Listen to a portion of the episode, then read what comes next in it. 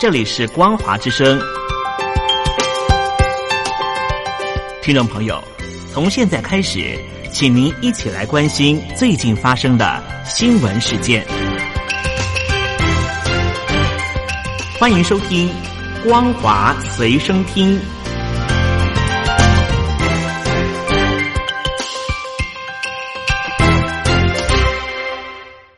大陆听众朋友您好，欢迎您收听这节《光华随身听》，我是东山林。这一次的新冠状病毒肺炎的疫情是肆虐全球，作为主导防疫工作的世界卫生组织受到了许多的批评。受到的批评呢，主要就是呢过度的袒护中国，导致于在疫情爆发之初没有能够做出正确的决策。美国的《纽约时报》也专门分析 WHO 受到外界批评的原因，包括没有及早导正中国的防疫缺失、太晚宣告全球公卫紧急事件，以及中国在 WHO 的影响力与日俱增。WHO 的秘书长唐德赛在日内瓦总部的记者会上面点名台湾，痛批遭到台湾人以种族歧视和仇恨言论霸凌。但是，全球其实都对于唐德赛和整个 WHO 的防疫制度抱着怀疑的态度。美国总统特朗普也批评 WHO 过度轻中、美化中国的疫情，甚至扬言要切断对于 WHO 的金援。美国媒体甚至直接拿唐德赛是否应该下台来提问美国国务卿。《纽约时报》的专题报道表示说，在二零零三年的时候，当时中国大陆爆发了 SARS 病毒，就是非典疫情。当时的北京当局为了躲避前来调查疫情的 WHO 的代表团，竟然开着救护车载着确诊病患玩起了躲猫猫的游戏。而另外一个备受争议的环节，就是这一次新冠状病毒疫情在一月底在湖北省全面爆发，而且已经有数十个国家遭受到波及的时候，WHO。WHO 仍旧迟迟不愿意发布国际关注公共卫生紧急事件，即便是在美国不顾 WHO 的建议进行对有中国旅游史的旅客实施禁令，WHO 仍旧是要替北京官方讲话，强调旅行禁令没有必要。但是 WHO 接着在三月十一号宣布，武汉肺炎就是新冠状病毒，是全球大流行疾病。专家直言，WHO 的慢半拍导致于其他国家错失了宝贵的防疫准备时间。最后就是外界非常忧心的。这篇专题报道也提到，外界最忧心的是，北京当局对于 WHO 的影响力是越来越大，直指北京领导人习近平把强化北京在国际机构的影响力列为优先任务，而 WHO 就是其中一项，而且把美国主导的全球局势视为是中国崛起的第一障碍。报道指出，WHO 的六十亿美元预算里面，中国其实支出只有非常少的部分，最大的金主仍旧是美国。但是北京当局就有其他的方法扩张影响力。近期最明显的例子就是游说 WHO 提升中医地位，预料中国在 WHO 的角色将会越来越壮大。塞尔维亚日前接受了北京当局的援助，但是疫情仍旧持续的升温。塞尔维亚的卫生部公布，单日爆发了两百一十九人确诊病例，而总统武切奇也在同一天证实，他的二十二岁长子就是达尼诺已经感染到了新冠状病毒，目前在医院接受治疗。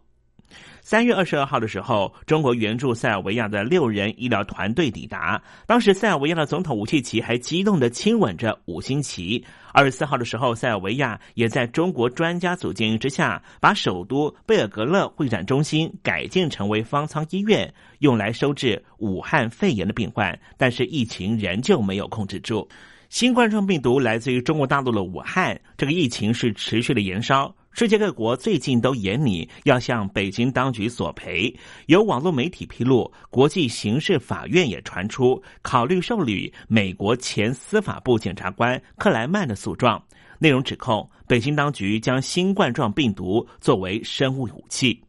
克莱曼上个月向美国联邦法院控告中国政府，指控中国非法发展生物战武器，犯下了反人类和种族灭绝等罪行。这份诉状是将中共和中共解放军武汉病毒研究所列为被告，要求二十兆美元以上的赔偿。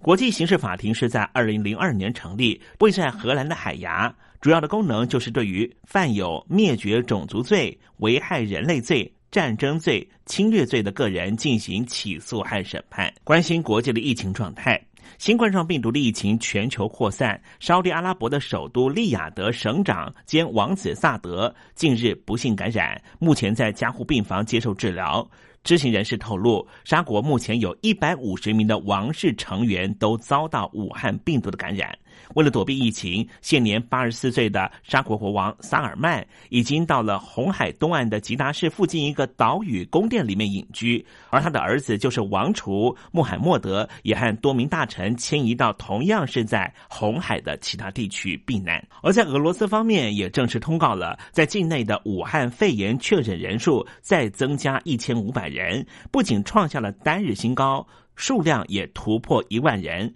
官方预估，感染人数将会在六月上旬到六月中旬开始下降。这一次新冠状病毒的肺炎阴影也是笼罩着美国的纽约。州长古默公开了全新的数字。造成了七百九十九个人在昨天死亡，连续三天创下了新高纪录，总量突破了七千大关。但是在纽约的住院和重症病患几乎是零成长，显示出居家隔离的措施实施好几个礼拜之后，目前已经暂时的控制了在纽约的疫情。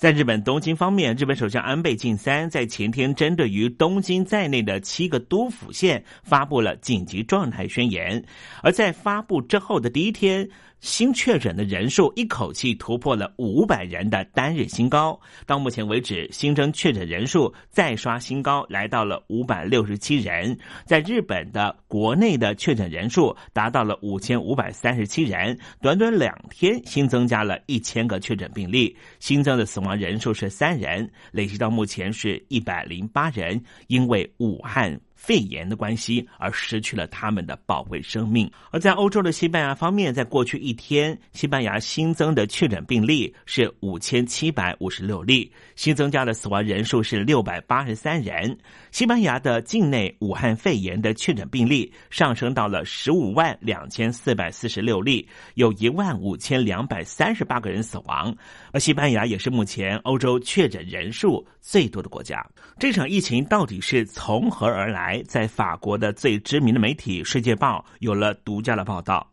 中国大陆的武汉爆发了新型冠状病毒的肺炎，疫情是持续的延烧。而法国的知名媒体《世界报》报道指出，法国的零号病人其实早在一月初就出现了，而这名病患和中国有十分神秘的关系。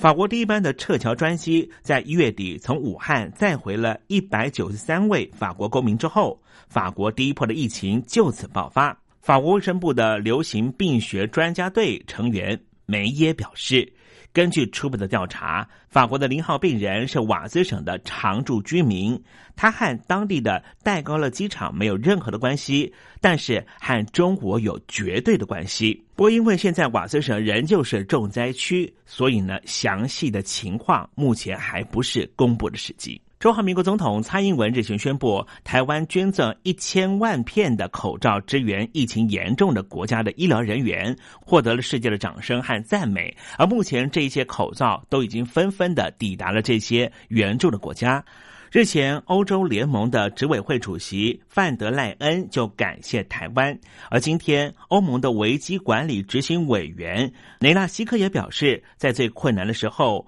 感谢台湾捐赠欧盟口罩，展现出了世界的团结。这一起来自于中国武汉爆发的新冠状病毒的疾病疫情持续在延烧之中。目前全球已经有一百五十八万两千九百零四人确实受到感染，而在新闻播报的最后，告诉您已经有九万四千八百零七人离开了我们，失去了他的生命。